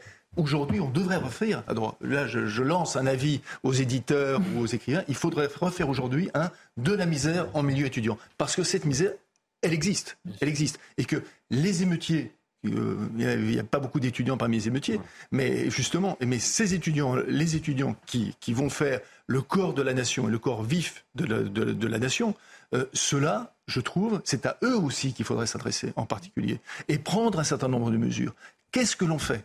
Donc, oui, de la misère en milieu étudiant, c'est vraiment la question aujourd'hui. Euh, pardon, juste un point de factuel. Il y avait beaucoup euh, d'étudiants parmi les émeutiers, notamment à Paris. Hein. à Paris. Ceux, que Gérald Darmanin a appelés les, bobos casseurs, ou je ne sais plus quelle expression il avait utilisée, mais c'était ça. Vous parlez des étudiants qui, à 30 ans, sont encore en licence. Oui. Oui, et peut-être parlez-vous des manifestations contre la réforme des retraites et non pas des, émeutes. Ah, euh, oui, vous avez raison. Je, pense que ça n'est pas le, oui, même public.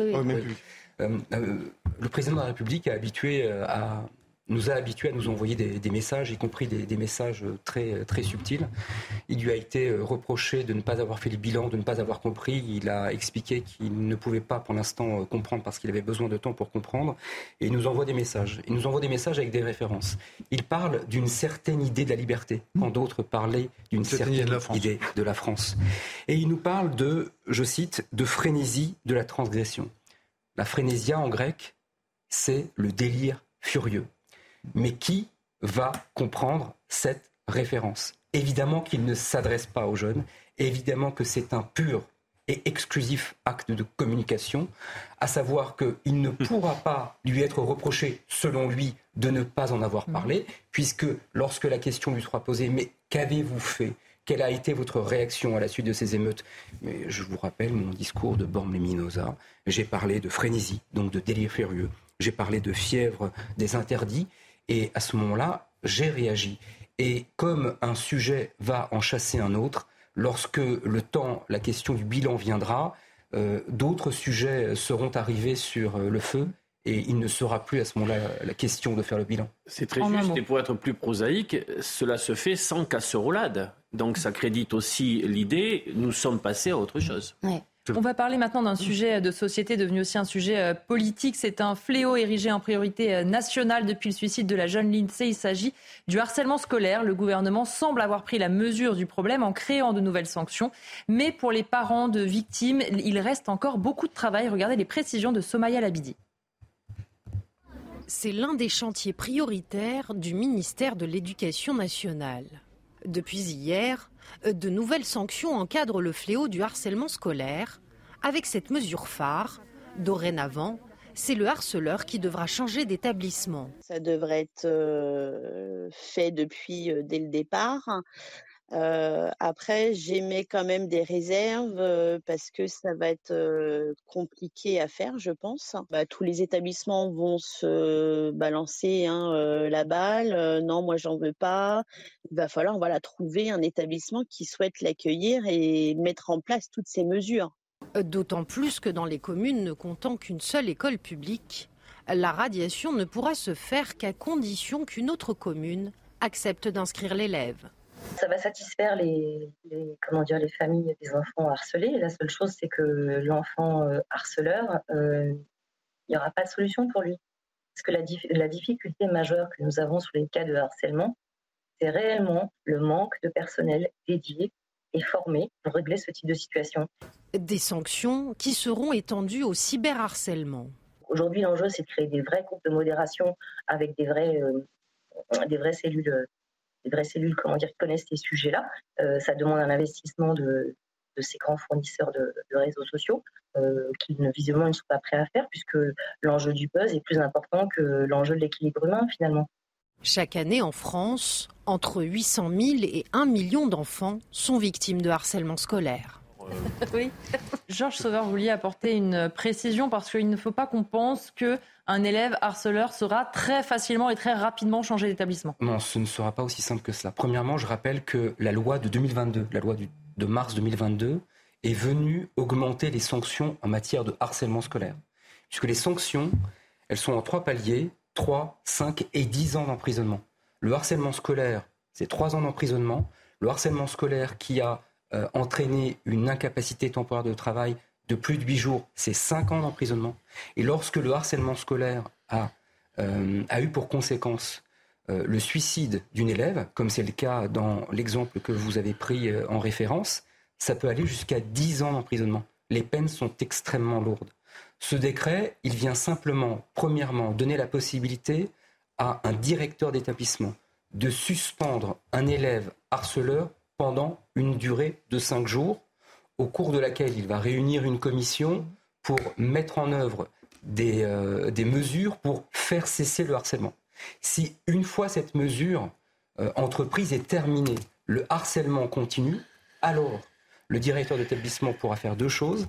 C'est deuxièmement, euh, pardon, c'est premièrement demander au maire de radier cet élève des listes et de lui trouver un autre établissement. Et deuxièmement, pendant le temps de cette mesure, suspendre l'élève, euh, suspendre l'élève de l'établissement. Ça ne va pas être aussi simple que cela, ce ne sera pas aussi rapide que cela, même s'il y, a- même s'il y aura cette période de cinq jours de suspension qui permettront euh, de réagir à l'émotion. Euh, Olivier D'Artigol, on voit déjà que c'est beaucoup plus compliqué. Et puis surtout, ça pose deux questions. La première, c'est de se dire, euh, quand un élève euh, va devoir changer d'établissement parce qu'il est harceleur, quel établissement va vouloir le prendre Et ce que, dit, euh, ce que disaient aussi les témoignages du sujet, c'est-à-dire, est-ce qu'il ne faut pas une prise en charge beaucoup plus globale pour éviter qu'un élève change d'établissement systématiquement en reproduisant le même comportement? Oui, d'abord, euh, il faut rendre hommage aux familles Bien sûr. qui ont vécu des drames et qui ont, avec des associations, mené ce combat pour faire bouger l'exécutif. On, avait reçu ici la maman de l'INSEE, je me souviens, avec son compagnon qui, euh, qui a mené, qui, a- vécu le drame euh, et qui a mené le, combat euh, presque de manière concomitante, euh, en essayant de sensibiliser au plus haut niveau de l'État. Le problème, c'est dans la mise en œuvre. Bon, ce qu'on trouvait insupportable, c'est après ces, drames que les harceleurs puissent rester dans l'environnement scolaire, alors que euh, des gamins qui étaient harcelés euh, se trouvaient, euh, se trouvaient voilà, rejetés du, du système scolaire de leur cas. Bon, une sorte de double peine. Le problème après, c'est véritablement quand même on bouge sur euh, le- la loi, sur les textes, sur les décrets ou sur euh, l'accompagnement juridique, disons, c'est la faisabilité. Prenez l'exemple d'un territoire rural où il y a euh, un seul établissement, c'est souvent le cas, un seul établissement euh, scolaire avec euh, des regroupements des fois de classes. Euh, ça pose des problèmes de réaffectation. Et puis, bon, on va se dire les choses, sinon on, est, autour du- d'une certaine forme d'hypocrisie. Il peut y avoir aussi des, des établissements qui, quand ils reçoivent l'appel, disent non merci, hein. on va Bah, on va pas se faire rentrer le loup dans la bergerie. Oui. Et puis il y a un autre problème, c'est que sur les, les premiers signaux de maltraitance euh, de gamins se- étant, étant, étant euh, occasionnant des, situations de, harcèlement envers d'autres euh, camarades, qui puissent, dès les signaux faibles, être pris en charge, que les, que les, que les parents soient, soient, soient convoqués, que le, le lien se fasse. Alors il faut dire, parce que sinon on est trop euh, anxiogène et négatif, que dans certains établissements scolaires, moi j'ai eu des retours, en primaire comme en secondaire, il y a certains établissements scolaires, et je trouve qu'on ne parle pas suffisamment d'eux, il y a eu quelques articles dans la presse, où euh, ils s'y sont mis, l'ensemble de la communauté humaine euh, adulte d'une, c'est pas que les profs, euh, est très attendu. Et ils, obtiennent des résultats sur justement le premier le, le signal faible, le, contact à la famille, le suivi, le, euh, suivre les choses comme le lait sur le feu. Euh, des établissements le font et obtiennent des résultats. Oui, l'int- l'intention de, de l'exécutif euh, est bonne, euh, évidemment. La faisabilité euh, est d'autant plus problématique que, en général, euh, les harceleurs agissent en meute contre un harcelé tout seul. Euh, rien que ça, euh, C'est ça, vrai. pose un, ça pose un sacré problème. Raison pour laquelle il me semble que en plus euh, de cette mesure qui avait d'ailleurs été annoncée par Papendiaï, hein, rappelez-vous, euh, il faudrait euh, prévoir ce qu'Olivier disait, c'est-à-dire une implication beaucoup plus grande des parents, des harceleurs, qu'il faut absolument convoquer, menacer éventuellement de sanctions à leur niveau, de, de sanctions qui touchent même pas leurs enfants harceleurs. Bref, enfin appliquer euh, cette politique de responsabilisation des, paillants- des parents qui soit euh, sont défaillants, soit contestent la réalité, pour avoir mené des enquêtes sur le sujet. Combien de parents de harceleurs euh, soutiennent, euh, soutiennent le, disent que ce sont des broutilles, des voilà, enfants. et que, et que l'autre euh, a, a bien cherché euh, ce qui lui arrive. Il faut vraiment agir euh, à ce niveau-là, me semble-t-il. Joseph Massescaron et après Georges Sauveur pour terminer. Euh, d'ab- D'abord, euh, je, je fais juste un pas de côté parce que euh, c'est le c'est le premier signe de la première manifestation politique aussi de Gabriel Attal. Voilà. C'est vrai. Donc, euh, pardon, en tant qu'ancien journaliste politique, je ne peux pas ne pas ne pas relever ça. Donc déjà, il est là, il y a des effets. Voilà, il y a des effets tout de suite. Donc ça montre que euh, voilà, il, prend les choses en main, il prend les dossiers en main et qui sait, euh, sait avoir des conséquences. Ça, c'est le premier point. Maintenant, alors, je, voudrais euh, mettre le focus sur. Olivier a parlé de la communauté pédagogique, de la communauté éducative dans un, dans un établissement, sur un élément, un rouage, mais absolument essentiel, essentiel, sur lequel tous nos établissements mais voleraient en éclats. Et j'aimerais rendre hommage à ces jeunes, puisqu'on parlait justement des jeunes qui sont, qui sont étudiants, qui y sont. C'est-à-dire, je veux parler des pions. Bien sûr. Sans les pions, aujourd'hui, on ne peut rien faire. Tout le monde mais se moque, mais éperdument des pions. Pardon, mais s'emmerde. euh, Ils sont coincés en permanence entre les élèves, les élèves qui déjà, dès 11, 10, 11, 12 ans, posent des problèmes, entre les parents d'élèves qui les menacent, les menacent physiquement, d'accord Entre le chef d'établissement qui dit je ne veux surtout pas de vagues. Ce maillon qui est un, qui est un maillon qui est absolument essentiel. D'abord, très souvent, vous avez quatre pions pour euh, je ne sais que des Oui, centaines, des centaines d'élèves. Ne, je pense qu'on ne pourra pas euh, réellement re- retisser cette communauté éducative et pédagogique sans s'occuper de la question des pions. Voilà. Georges Sauveur pour terminer sur Je voulais ce juste sujet. ajouter un point qui fera écho à ce que vous avez dit, madame. Je, suis souvent intervenu dans des établissements, en- essentiellement des, collèges ou des écoles primaires, à la demande de directeurs d'établissement pour euh, réaliser des formations, et notamment depuis la loi de, mars 2022, de sensibilisation et d'information sur euh, les conséquences du harcèlement scolaire et les conséquences en matière pénale et en matière civile. La, la réaction la plus courante, la plus fréquente des directeurs d'établissement, c'était de me dire la chose suivante. C'est en réalité, ceux qui nous posent le plus de difficultés, ce ne sont pas les enfants, ce sont les parents.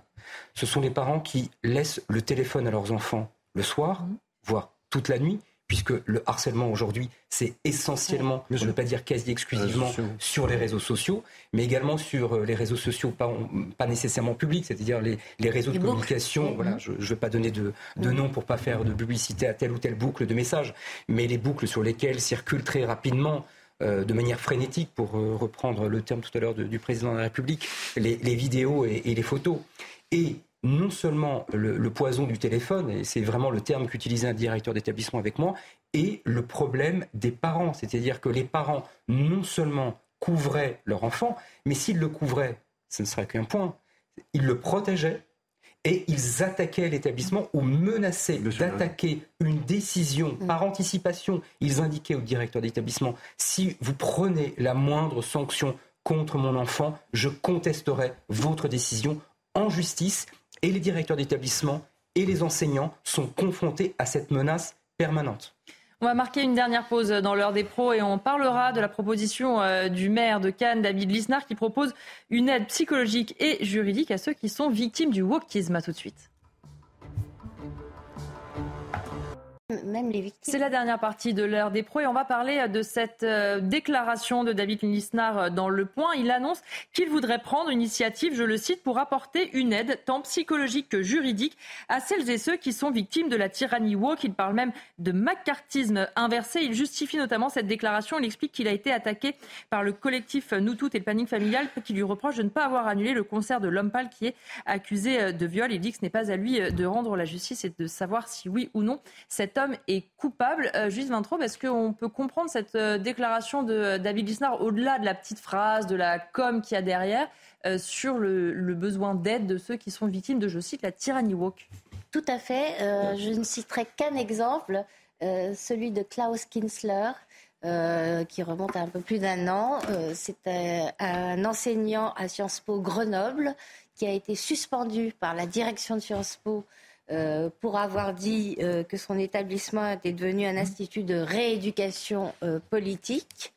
il a été la cible d'une tribune de certains de ses collègues de Sciences Po Grenoble dans le monde, vraiment le traînant plus bas que terre. Et il y a beaucoup, j'en ai pris un seul, hein, mais il y a beaucoup d'exemples comme ça, notamment euh, dans euh, l'éducation et dans les études supérieures euh, d'enseignants qui, quand ils refusent de suivre le courant dominant qui est, dans la plupart des cas, du wokisme à des degrés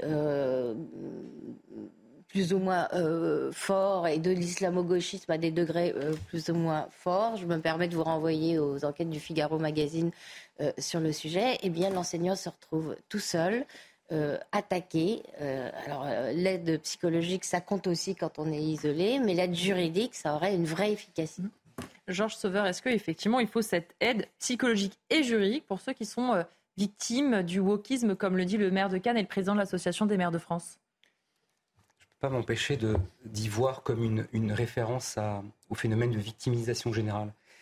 Et en général, les personnes qui s'opposent au wokisme euh, ne supporte pas la, victimisation permanente. Donc je, ne conteste pas le fait qu'il puisse y avoir euh, des victimes euh, de, ce type de comportement-là, mais il y a comme une forme de contradiction à en permanence vouloir se victimiser. le, problème, par exemple, à l'université, c'est la contradiction entre la liberté de l'enseignement et certains comportements qui sont devenus quasiment obligatoires je fais évidemment euh, référence à l'écriture inclusive, il serait par exemple possible, euh, sans pour autant porter une atteinte disproportionnée à la liberté d'enseignement, de commencer par interdire l'écriture dite inclusive, cette insondable bêtise d'un bégaiement obligatoire pour reprendre la définition que j'apprécie beaucoup d'Alain Finkielkraut, de cette écriture dite inclusive, il pourrait, il est possible, et pour le coup je pense très aisé, de commencer par interdire l'usage de cette écriture parce que aujourd'hui, de nombreux étudiants n'ont pas le choix et sont sanctionnés lorsqu'ils l'utilisent. Je, ne veux pas, minimiser, je ne veux pas nier le fait que certaines personnes puissent être victimes. Euh, toutefois, et sans doute est-ce un, un truisme euh, personnel, euh, j'ai une difficulté de manière générale avec la tendance à la victimisation. Joseph Massescaron, est-ce que vous êtes euh, d'accord avec cette idée qu'on va victimiser du coup? Est-ce que c'est vraiment par, euh, par le bon bout qu'on prend ce sujet finalement? Je comprends, bien, je comprends très bien l'argumentation. Il euh, y, y, a deux volets dans la proposition David Isnar. Il y a le volet juridique et il y a le volet d'accompagnement psychologique. Oui. Le volet d'accompagnement psychologique, là, c'est clairement, en effet, on revient à la question de la victimisation. L'aspect, en effet, euh, l'aspect juridique est un aspect qui est, essentiel parce que tout simplement, euh, il y a, des, en effet des enseignants qui, sont totalement démunis, qui se trouvent sanctionnés euh, sans aucune, raison ou, plutôt sanctionnés pas en apparence, enfin plutôt progressivement mis à l'écart. C'est-à-dire qu'ils sont considérés comme des, moutons noirs ou désignés comme des moutons noirs. Donc c'est ça aussi ce qui se passe.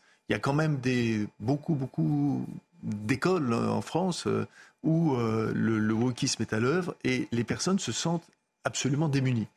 D'abord, euh, euh, elles se sentent démunies parce que le phénomène lui-même n'est pas reconnu n'est pas reconnu, n'est pas reconnu par une sorte de pseudo-élite qui, euh, qui, estime que finalement le wokisme, ça n'existe pas. Vous avez même des personnes qui disent le wokisme, ça n'existe pas, alors qu'on a euh, mais des pages et des pages et des pages et des. Euh, Judith faisait référence aux enquêtes du Figaro Magazine, elle a raison, mais c'est vous, avez tellement et très souvent. Alors très souvent aussi, le problème avec le wokisme, c'est que c'est pris comme c'est tellement absurde que c'est pris comme un élément tellement grotesque dans la démarche et dans l'argumentation que les, les, personnes peuvent avoir tendance à considérer que c'est un gag, que c'est un gag. Mais euh, vous savez, dans les, dans les, dans les, comment dire, dans les, dans les procès totalitaires qui mmh. sont faits aux personnes, vous avez souvent également mmh. cet aspect qui est grotesque, grotesque. Dans le totalitarisme, il y a un aspect grotesque. Oui. Mmh. Et il ne faut pas croire que le mufle du grotesque doit cacher la bête qui est derrière. Olivier d'Artigol, sur cette déclaration de David Lisnard Est-ce qu'il y a effectivement une réflexion à avoir ou est-ce que c'est une petite phrase qui, il sait, va faire parler J'ai trouvé David Lisma, euh, Lisnard mieux inspiré sur d'autres moments, pour le coup. Je me méfie toujours de ce concours l'épine estival de la déclaration politique pour quand même euh, être repris ou pas.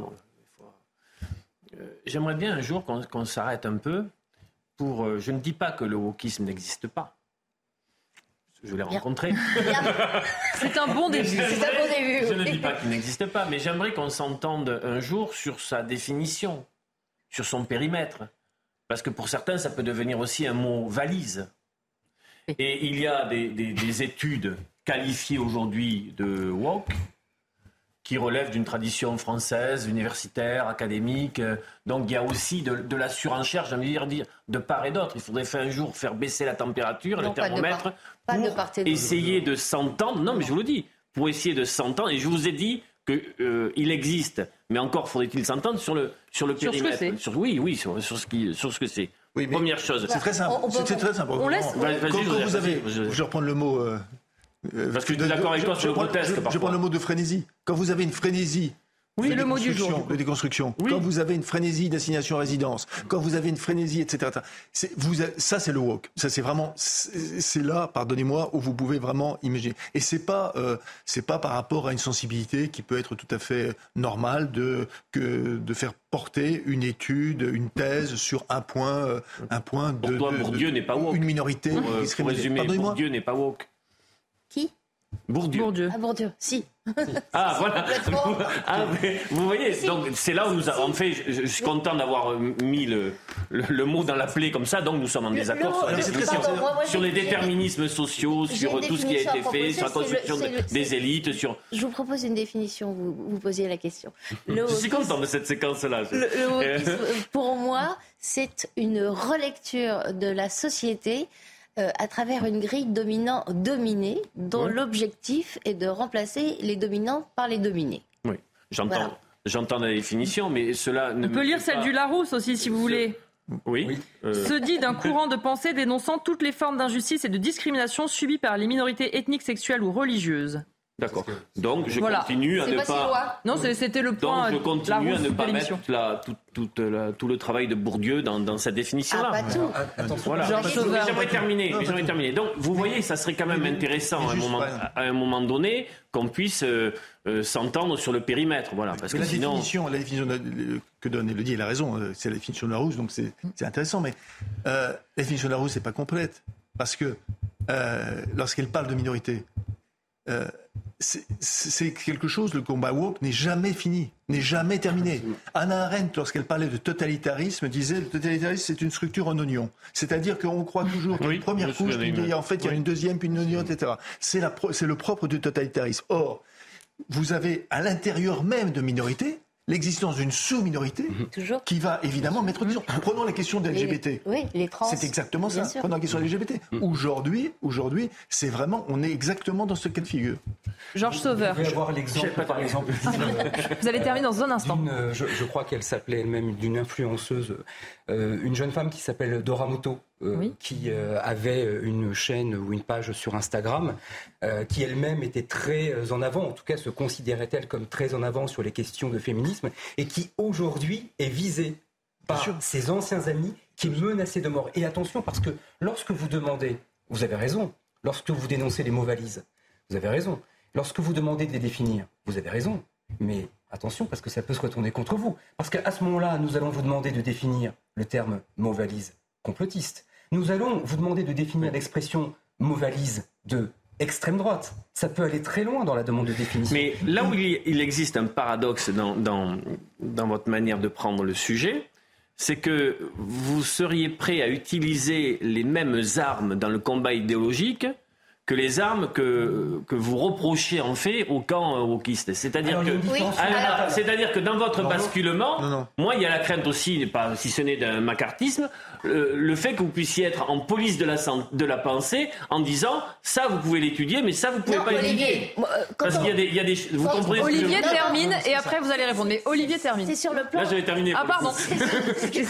C'est sur, le plan juridique. Euh, il y a quelque chose qui existe qui s'appelle le djihad judiciaire qui est l'intimidation par le fait de porter plainte, en général en diffamation, euh, contre toute personne euh, qui ose euh, critiquer l'islamisme, l'islamo-gauchisme, ou, ou, dire simplement mhm. que oui, il y a un rapport entre l'islam et l'islamisme. cette personne est accusée d'islamophobie, ce qui n'existe pas dans le droit français, mais ça prend l'allure mhm. de, de, plainte en diffamation. Donc il n'est pas question d'utiliser d'autres. Enfin, on utilise, on devrait, et David Mistar propose euh, une aide pour utiliser euh, effectivement les mêmes armes, parce que c'est le seul moyen. Quand vous êtes attaqué en justice, ben, il faut vous défendre en justice. J'ai été attaqué en justice par Génération Identitaire sur de la diffamation, et j'ai été relaxé au pénal. Eh Olivier, moi par le CCIF, ah le, collectif contre l'islamophobie en France, dissous depuis par Gérald Darmanin, que ne, que ne l'a-t-il fait avant, et j'ai été relaxé. Voilà, euh, c'était le point à faire des il y a une différence fondamentale, c'est que les wokistes dont nous parlons se revendiquent eux-mêmes éveillés. Et lorsque vous effectuez tout à l'heure la comparaison avec euh, les mots valises d'extrême droite, de complotistes ou autres, les gens qui sont accusés, qui sont bannis avec le mot valise extrême droite ou complotiste, eux ne se revendiquent la plupart du temps, pour ne pas dire quasi exclusivement, jamais d'extrême droite ou complotiste. Et l'autre point euh, que je voulais évoquer, c'était, euh, vous, nous parlions tout à l'heure de, l'école et du wokisme euh, à l'école. Et il y a une formidable contradiction, c'est que la transidentité, la possibilité pour un élève, même très jeune, d'imposer de, à l'établissement son mmh. changement de prénom et mmh. son changement de sexe, alors même qu'il est encore mineur, elle existe et c'est une contradiction parfaite avec la possibilité par ailleurs ou la volonté par ailleurs de vouloir lutter contre le wokisme. Eh ben, comme on a débattu euh, sur le mot euh, wok, je vais vous apprendre un nouveau mot, c'est le mot bénévolé. Ça montre bien que c'est moins un mot valise qu'un mot valide. bien joué pour la fin. Le mot donc bénévolé, eh bien c'est Alexis Corbière qui l'utilise parce qu'il estime ah. que les 45 000 bénévoles pour les Jeux Olympiques devraient être Il a dit d'abord, il s'est exprimé sur les réseaux sociaux pour dire 45 000 jeunes bénévoles pour les prochains Jeux Olympiques à Paris. L'argent sera pourtant bien là, près de 9 milliards d'euros de recettes attendues. C'est un détournement de l'esprit de bénévolat. N'y aurait-il pas en vérité un travail dissimulé? Ça, c'était à l'Assemblée il y a euh, quelques mois. Il l'a redit aussi à nos confrères euh, d'Europe 1. Il n'est pas normal que tous les gens qui vont travailler rudement pendant 15 jours ne soient pas du tout rémunérés. C'est un détournement de l'esprit du bénévolat. C'est du travail dissimulé. Judith Vintraud, est-ce qu'il a quelque part raison, même si le principe même de rémunérer des bénévoles semble euh, assez original. Oui, bon, enfin, il l'explique en disant qu'il parle de, travail dissimulé. euh, franchement, euh, autant je trouve que euh, la rémunération obligatoire des stagiaires par les entreprises est une bonne chose, parce que effectivement, à mon époque, comme dirait Joseph, ça ne se pratiquait pas et, des jeunes étaient vraiment exploités et esclavagisés pour rien. Autant transformer la chance que constitue, parce que c'est une chance d'être choisi euh, pour participer à cet événement.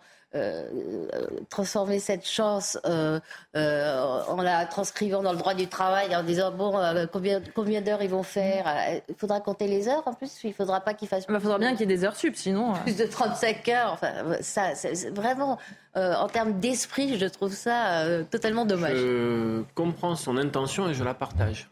Pour avoir vécu des grandes opérations de rénovation urbaine dans ma ville, euh, au cœur de quartiers euh, où vit une jeunesse populaire.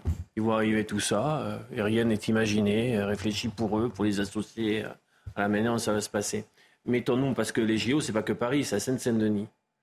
Et, donc, la question que pose, qu'a souvent posé Marie-Georges Buffet ou Bernard Thibault, qui est associé à tout ça, sur la manière dont véritablement ces jeux n'apparaissent pas comme un grand méga circus qui arrive où il y a toute l'activité et qui repart, il y aura des investissements, d'accord, euh, mais sans que la jeunesse puisse à un moment donné être pris, cette jeunesse être prise en considération, partie prenante. Et je pense que l'idée qui est de voir, selon certains critères, peut-être à définir, savoir comment il peut y avoir une, zone entre bénévolat et euh, un petit contrat qui permet après d'avoir une validation dans les acquis professionnels, le fait d'avoir une ligne sur son CV, où souvent c'est très très dur. Vous savez, par exemple, euh, euh, maintenant, il faut avoir beaucoup de réseaux pour avoir un stage. Je vous assure, ah le, problème d'accès au stage est terrible pour une très grande partie de la jeunesse qui n'a pas le bon numéro, le bon 06, le bon contact. Donc ça, par exemple, d'avoir une forme de validation pour dire ben, les JO, j'en étais, voilà ce que j'ai fait, euh, et avec une, une, quelque chose, puisque c'est une machine à cash quand même aussi les JO. Avoir un peu un retour euh, pécunier, pourquoi pas. Joseph Massescaron. Je ne sais pas si c'est une machine à cash, parce que on, verra, on, verra, la fin. On, aura beaucoup de bilans à faire. Pour certains, oui. Pour certains, pour certains, c'est déjà une machine à cash. pour certains. J'attends vraiment de voir comment ça va, se passer. Non, moi, je, pense, euh, je suis dans une sorte de, là pour le coup, en même temps, ce qui n'est pas toujours le cas. Euh, je crois qu'il faudrait quelque chose qui, qui, qui marque le coup, c'est-à-dire un diplôme, une sorte de, diplôme. Qu'on puisse rentabiliser entre guillemets cette expérience derrière. Qu'on puisse dire, voilà, euh, vous, vous avez participé entièrement. Parce que ce n'est pas toujours le cas des bénévolats. Bénévolat, c'est merci, on fait un pot, etc. Ça s'arrête. Juste ça, pas rémunéré, mais donner. Voilà. Et en effet, avec ce diplôme, ça permet également, comme tu as dit, je suis sensible à ça, mettre une ligne sur le CV. Et sur le CV, évidemment, c'est un élément qui est un, qui est un élément, euh, qui est un élément important pour un jeune. Donc, quelque chose qui soit, non pas une médaille, mais un diplôme, c'est très très simple à faire. Réellement, c'est très simple à faire. Et je pense que ce serait une bonne chose. En réalité, vous n'avez pas changé de sujet. Vous êtes toujours sur le même sujet, à savoir la lecture dominant, dominé, mm. et la volonté d'inversion. Donc, euh, vous avez par exemple ici une illustration parfaite d'un wokiste en la personne de M. Corbière, à savoir que il, termine, il, ne peut pas s'empêcher de voir, y compris même dans la volonté, parce qu'il faut tout de même rappeler que les jeunes se sont inscrits pour être bénévoles. Personne. Oui, bien sûr, c'est du volontariat, évidemment. Il y a une volonté d'être bénévole. Et comme il veut en faire une clientèle électorale, dans un deuxième temps, il se dit, si je proposais de rémunérer ces jeunes, c'est une opération tout bénéfice pour lui, puisqu'il en tire un bénéfice électoral, sans pour autant en tirer un débit financier, puisque ce n'est pas lui qui va les payer. En tout cas, il ne l'a pas proposé. Et donc, la volonté, ici, est de dire, y compris même lorsque vous avez une démarche volontaire de don de soi, de don de vous, de gratuité, parce que le, don de soi, le don du temps, par exemple, dans les, dans les associations, euh, on parle, vous, vous êtes très sensible, par exemple, au, tissu euh, associatif, et, vous avez raison de l'être, je, le suis également, et nous avons tous ici beaucoup d'activités que nous prodiguons à, titre bénévole, de formation ou, ou autre. Eh bien, c'est important également dans le rapport aux autres, dans le rapport non plus à l'individualité, mais à l'esprit collectif. C'est-à-dire que si en permanence, dans une action, vous attendez un retour, à ce moment-là, vous êtes dans ce que vous dénoncez en permanence, et souvent avec raison, à savoir la société de consommation, le consumérisme et la liberté individuelle poussée à son paroxysme. Vous êtes ici dans une définition, plus exactement un exemple parfait de la volonté de mettre du rapport dominant-dominé là où il n'y avait qu'un simple acte de bénévolat. je vous laisse répondre. J'aimerais répondre sur. Je vous laisse répondre et on change de sujet. Euh, c'est là où il y a une glissade. Si vous, à partir des déclarations de Corbière, vous allez vers le, ce terrain-là, je vous pose une question. J'ai été président de mission locale pendant six ans et j'ai demandé à mes équipes de faire le maximum sur deux quartiers prioritaires de la ville, dans la ville de Pau, euh, deux quartiers des Bois et Saragosse qui ont parfois défrayé la chronique sur les émeutes urbaines il y a quelques années en demandant à mes équipes de sortir un peu du droit commun, de ce que font traditionnellement les missions locales, mais de mobiliser des moyens extraordinaires au sens littéral du terme concernant les jeunes décrocheurs, euh, pour, euh, sur des choses, je ne peux pas le développer, mais c'était passionnant, leur faire avoir une première expérience de succès, d'une réussite. Que d'ailleurs, on faisait en sorte de, valoriser avec la présence du préfet ou du sous-préfet, pour dire, bien ça, tu t'étais engagé, tu as réussi. Certains jeunes étant presque, euh, voilà, en disant, mais euh, ça peut m'arriver. Euh, est-ce que ça fait de moi un wok et c'est très précisément ce que dit. C'est la même logique, c'est la même, c'est le même état d'esprit que Corbière. J'aurais pu répondre. Alors, Est-ce que ça fait de moi un wok 20 secondes. On monte 20 secondes. Alors, la différence fondamentale, c'est que ces jeunes-là en difficulté, vous êtes allés les chercher, alors que les bénévoles, c'est une action volontaire de leur part. Eh bien, alors, il y a ceux justement qui vont être bénévoles et il y a ceux qui touchent 30 millions euh, nets par saison et qui sont très malheureux. Ah. Écoutez ce qu'a dit euh, Lionel Messi. Oui. Comme je l'ai dit à l'époque, mon départ pour Paris n'est pas quelque chose que je souhaitais. Quitter Barcelone n'était pas quelque chose que je voulais. Cela s'est passé pour ainsi dire du jour au lendemain. Il a fallu que je m'adapte à un endroit totalement différent de ceux où j'avais vécu toute ma vie, à la fois en ce qui concerne la ville et au sens sportif. Et c'était difficile. C'est le contraire de ce qui m'arrive ici en ce moment. Olivier D'Artigol, vous êtes sensible à cette détresse. 30 millions par an, il ne peut pas s'adapter comme ça si facilement à un changement quand même, le pauvre. Très sensible, vous le savez, à la question sociale, à la nécessité de, de, voir d'humanité, d'humanisme et de tendre la main. Et c'est vrai, c'est une séquence déchirante. Georges on en rigole, mais franchement, c'est ridicule cette prise de parole. Je, n'en rigole pas. il y a deux termes qui me viennent à l'esprit. Le premier, c'est l'indécence. Oui, c'est indécent. Le deuxième, c'est l'obscénité. L'obscénité, c'est euh, ce phénomène qui consiste à se mettre euh, en avant. Et donc, il, ne peut pas s'empêcher de penser à, sa personne et de la mettre en avant, de mettre en avant ses pseudo-difficultés. Et le, le pire, c'est que je crois qu'il y croit. Oui. Il a même l'air un peu triste. Euh, c'est un homme à terre. Là. Oui, à terre. Le côté indécent, c'est-à-dire quand il dit on m'a déraciné, etc., peut-être qu'avec 30 millions, on peut se payer des billets d'avion pour rentrer un peu de temps en temps chez soi quand même. Je pense que c'est simplement euh, l'illustration de la déconnexion dans laquelle vivent ces gens-là, très souvent pris très jeunes, donc euh, retirés d'une vie où il y a toutes les contingences matérielles. Euh, mal entourés, au, sens où, euh, euh, pour, leur, pour leur entourage, c'est une vache à lait. Donc il faut les préserver absolument de tout ennui, de toute difficulté. J'aurais presque tendance à le plaindre d'être dans cet état psychologique-là. On va avoir une pensée encore en cette euh, fin d'émission, évidemment pour notre euh, confrère euh, Julien Leclerc, puisque Gérard Leclerc, pardon, puisque hier, eh bien, c'est un concert particulier qu'a donné son frère Julien. Il était à la Baule. Regardez évidemment ce sujet de Mathilde Ibanez. On va voir à quel point l'émotion était forte. Mon frère m'avait donné rendez-vous ici ce soir, et le destin en a décidé autrement. C'est un concert rempli d'émotions.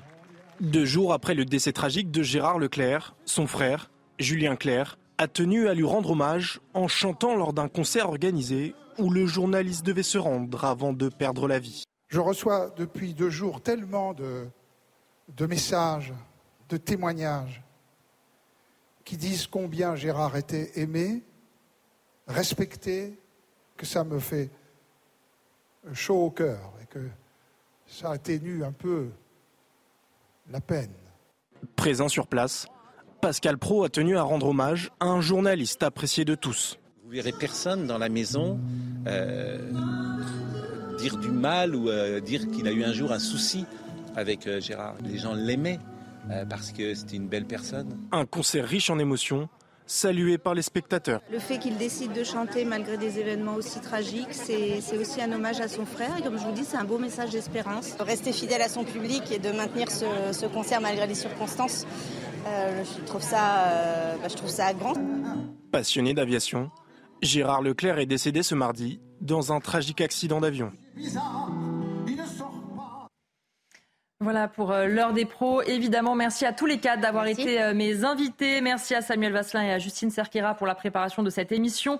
Thibaut Palfroy à la réalisation, Anatole au son, Alice Mallet à la vision. Tout de suite, c'est l'heure de Thierry Cabane avec Midi News. Évidemment, les débats et l'information continuent sur CNews.